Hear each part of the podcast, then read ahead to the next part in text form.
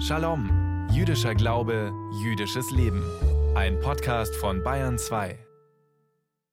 Freitagnachmittag um kurz nach drei auf Bayern 2. Das heißt, jetzt gibt's ein bisschen jüdisches Leben im Radio. Ich drehe mich kurz weg und schiele rüber auf unseren Kalender und ich stelle fest und sehe, heute haben wir den 13. Sivan 5783.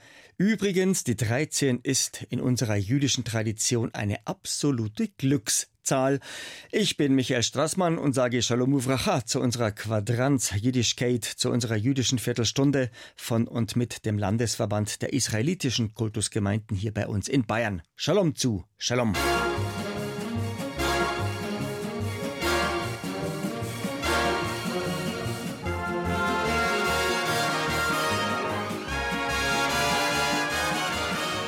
Auf der ganzen Welt heißen jüdische Sportvereine Maccabi. Der Name geht zurück auf die Zeit vor gut 2200 Jahren und auf die Makkabäer, die siegreichen jüdischen Widerstandskämpfer. Die Makkabäer, die Makkabim, spielen die Hauptrolle bei unserem Lichterfest Chanukka. Heuer vom 7. bis zum 15. Dezember. Maccabi Chai Lang lebe Maccabi. Von Kiel im Norden bis München im Süden, von Aachen im Westen bis Frankfurt an der Oder im Osten. Zum Dachverband Maccabi Deutschland e.V. gehören 38 Ortsvereine mit insgesamt gut 5000 Mitgliedern. 5000 Mitglieder, egal ob jüdisch oder nicht. Der Turn- und Sportverein, der TUS Maccabi Berlin, träumt von einem Spiel gegen den deutschen Rekordmeister, ja, den FC Bayern München. Und das mit einer gewissen, ja doch Berechtigung. Denn morgen Mittag stehen die Fußballer von Maccabi Berlin erstmals im Endspiel um den Landespokal Berlin. Wenn der Morgen Maccabi gewinnt, hat sich Maccabi den Einzug in den DFB-Pokal gesichert. Und so könnte es tatsächlich zu einem Spiel gegen die Bayern kommen. Masal Tov, viel Glück. Tja, das wäre freilich eine Sensation. Unser Shalom-Reporter Dieter Wulff über den jüdischen Turn- und Sportverein Maccabi Berlin, über seine Geschichte und Erfolgsgeschichte.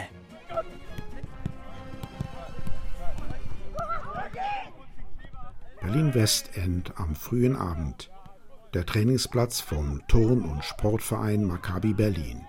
Gründungsmitglied Marian Weiselfisch kommt mit seinen 85 Jahren häufig zum Training. Besonders stolz ist er auf seine Jungs.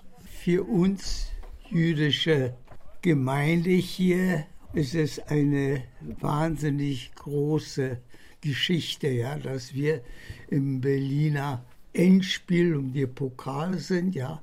Seit letztem Jahr spielt die erste Mannschaft von TUS Maccabi in der Oberliga Nordost, der bisher größte Erfolg der Vereinsgeschichte. Und jetzt könnte es noch besser werden, denn Maccabi steht im Endspiel um den Landespokal Berlin.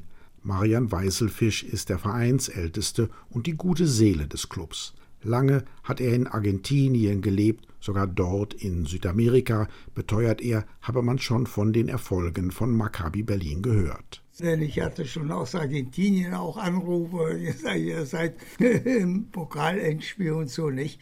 Aber für uns ist es eine wahnsinnig große Sache, weil wir überregional auch jetzt sehr bekannt geworden sind als TuS Maccabi. Ja. Der erste jüdische Sportverein in Deutschland wird im Oktober 1898 gegründet. Er heißt Bar Koch Bar Berlin. Hier liegen die Wurzeln der fünf Jahre später, also 1903, etablierten Dachorganisation namens Maccabi Deutschland. Man denke daran, jüdische Sportler wurden häufig in Sportvereinen nicht aufgenommen und die Nazis haben 1938 sämtliche jüdische Sportvereine verboten. Marian Weisel, Fisch und seine Familie haben die Shoah in Warschau überlebt, weil eine polnische Familie sie jahrelang versteckt hatte. Ende 1970 greift er mit seinen Mitstreitern die jüdische Sporttradition Berlins auf und sie gründeten im November 1970 ihren Turn- und Sportverein, eben den TUS Maccabi. Miriam Weiselfisch erinnert sich gut an das erste Spiel damals. Wir haben in der C-Klasse angefangen und unser erstes Spiel, muss ich Ihnen sagen, wir hatten damals viele jüdische Spieler bei der C-Klasse, nicht? Und der Andras Krein mit seinem Bruder, die waren aus Ungarn, der hat das erste Tor geschossen für Maccabi gegen JK Roland. So hieß der Verein, C-Klasse. Anfangs führten sie 1 zu 0, aber dann am Schluss, erinnert er sich lachend, haben sie haushoch mit 15 zu 1 verloren. In den letzten Jahren hat sich vieles geändert, denn TuS Maccabi ist heute eine ausgesprochene Multikulti-Truppe. In der ersten Mannschaft sind Fußballer aus 17 Nationen aktiv. Hier kicken Hindus, Muslime und Christen in einem Team. Die wenigsten Spieler sind jüdisch, der Verein aber eben schon, meint sichtlich stolz der Mannschaftskapitän Doron Bruck.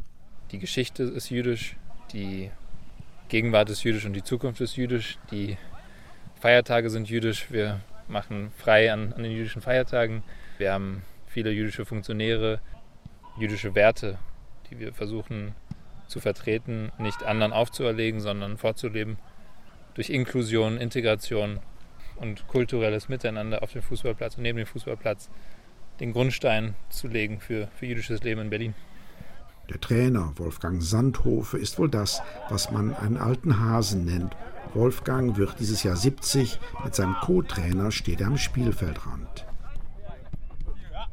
Eigentlich könnte ich zur Ruhe gehen, aber es macht mir so viel Spaß, dass wir jeden Abend trainieren und die Mannschaft gibt es uns, uns beiden zurück durch die sonntäglichen Spiele. Immer wieder war der TuS Maccabi Berlin in den Medien, aber nicht wegen sportlicher Erfolge, sondern wegen judenfeindlicher Übergriffe von Spielern oder Fans gegnerischer Mannschaften. Mit seiner ersten Mannschaft hat Trainer Wolfgang Sandhofe sowas in den letzten Jahren nicht erlebt. Wir wurden, egal wo wir waren, ob wir nach Schwerin gefahren sind oder nach Rathenow, wir wurden nicht ein einziges Mal antisemitisch beleidigt. Natürlich seien alle Spieler Amateure, aber auch hier werde schon Geld verdient. Die Jungs gehen aber alle einer Arbeit nach, aber wir stehen fast jeden Abend hier auf dem Platz. Natürlich spielt da das Geld auch eine Rolle, weil man muss ja auch den Aufwand bezahlen. Und sowas zwinge zur Disziplin, vermutet der Teammanager David Borenstein.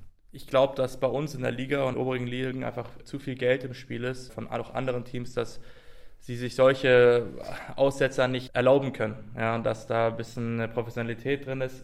Momentan aber dreht sich beim TUS Maccabi Berlin alles nur ums Endspiel um den Landespokal Berlin.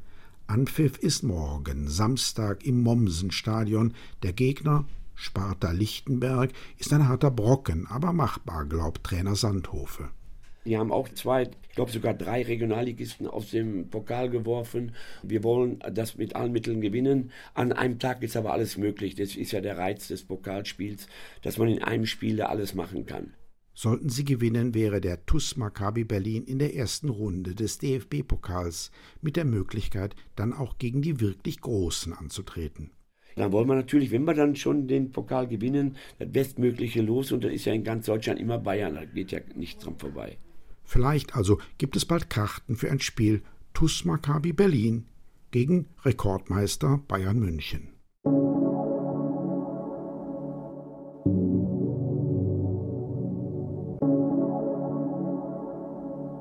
Morgen Vormittag beim Schabbatgottesdienst in der Synagoge lesen wir unsere Weisung weiter. Weisung auf Hebräisch Torah. Am letzten Schabbat haben wir begonnen mit dem vierten Buch Mose, mit dem Sefer Bamidbar. Der Midbar ist im Hebräischen die Wüste. Ba Midbar heißt also in der Wüste. Morgen lesen wir in der Tora den Wochenabschnitt mit der laufenden Nummer 35. Diese Parascha, dieser Abschnitt heißt Nasso. Nasso, erhebe oder ermittle die Zahl. Nasso et Rosh bnei Gershon, erhebe die Zahl der Söhne von Gershon. Gamhem, auch sie, Levet Avotam, geordnet nach Großfamilien, Lemishpechotam, geordnet nach Sippen. Das ist längst nicht alles, was uns der Leseabschnitt Nassau mit ins Leben geben will. Darauf legt Rabbiner Joel Berger, unser geschätzter Radiorebbe, großen Wert.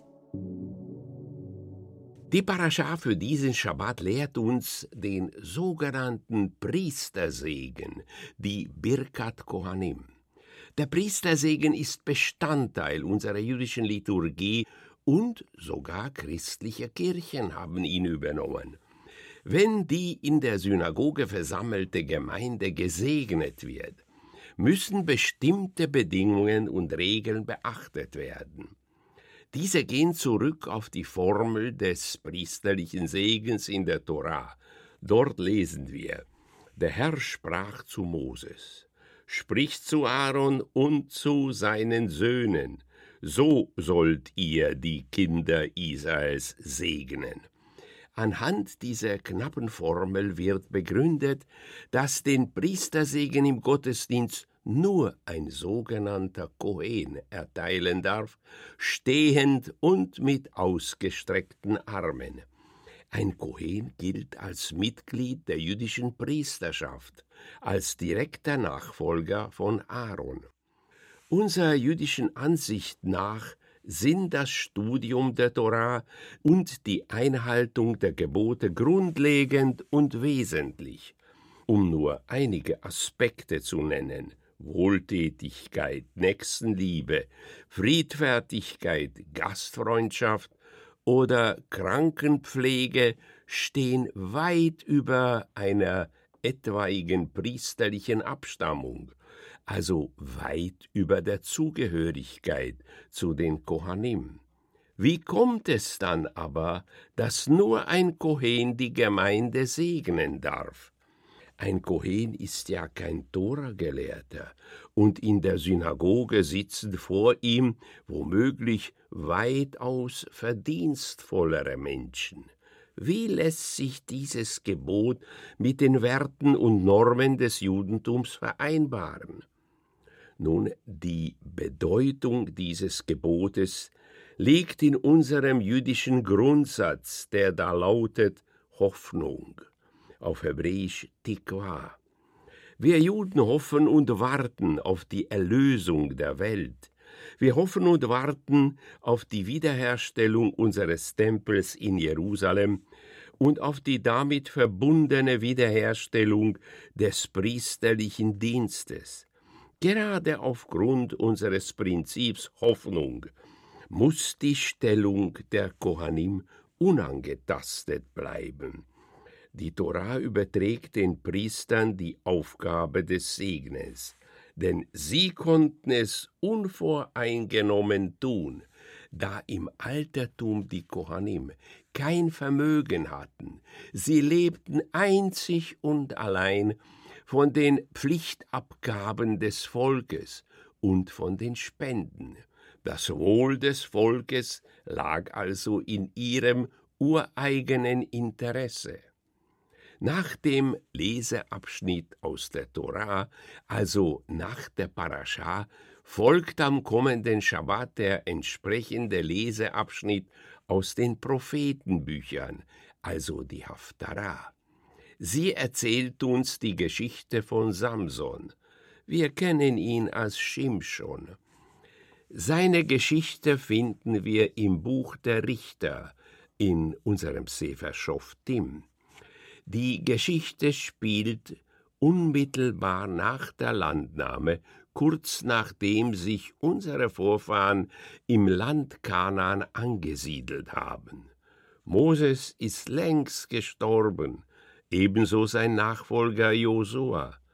Die zwölf Stämme der Israeliten haben nach ihrer Ansiedlung große Probleme.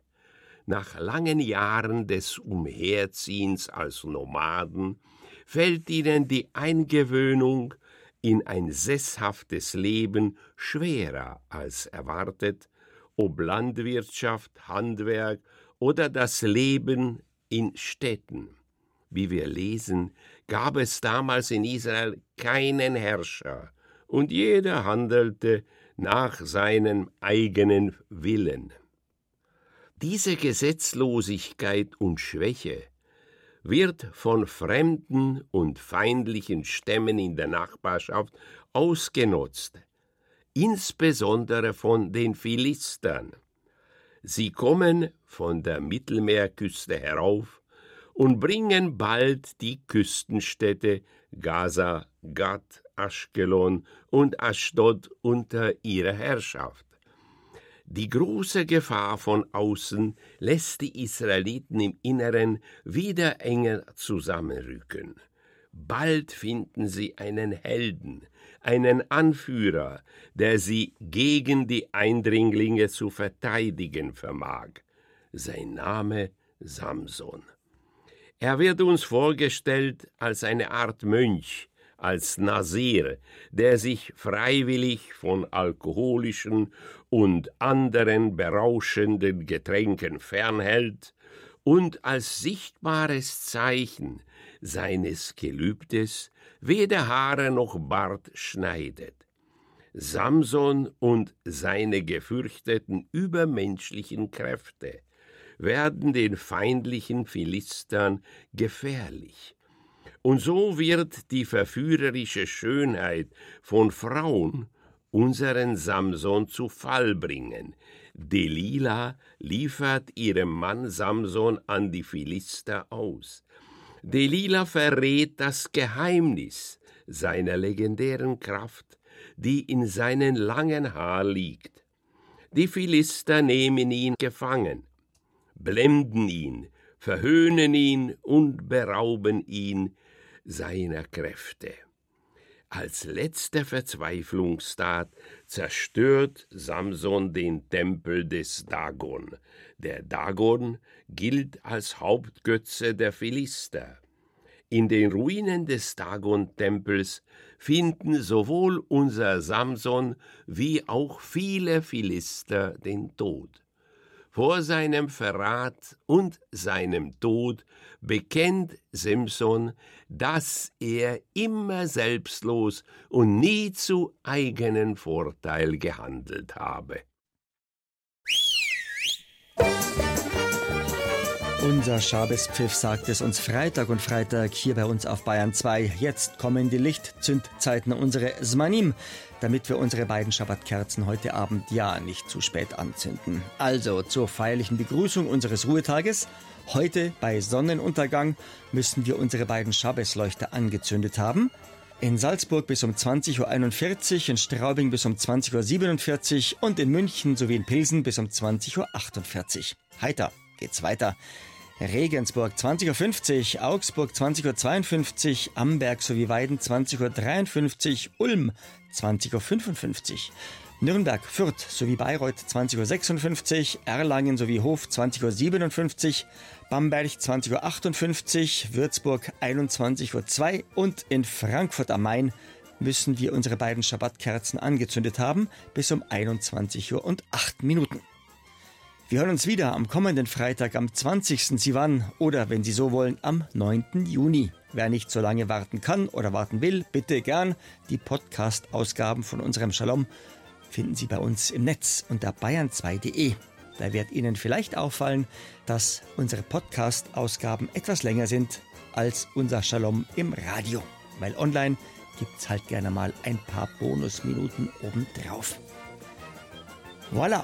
Seose, der Landesverband der israelitischen Kultusgemeinden in Bayern, wünscht Ihnen bis zum 20. Sivan am kommenden Freitag einen Shavua Tov, eine gute Woche.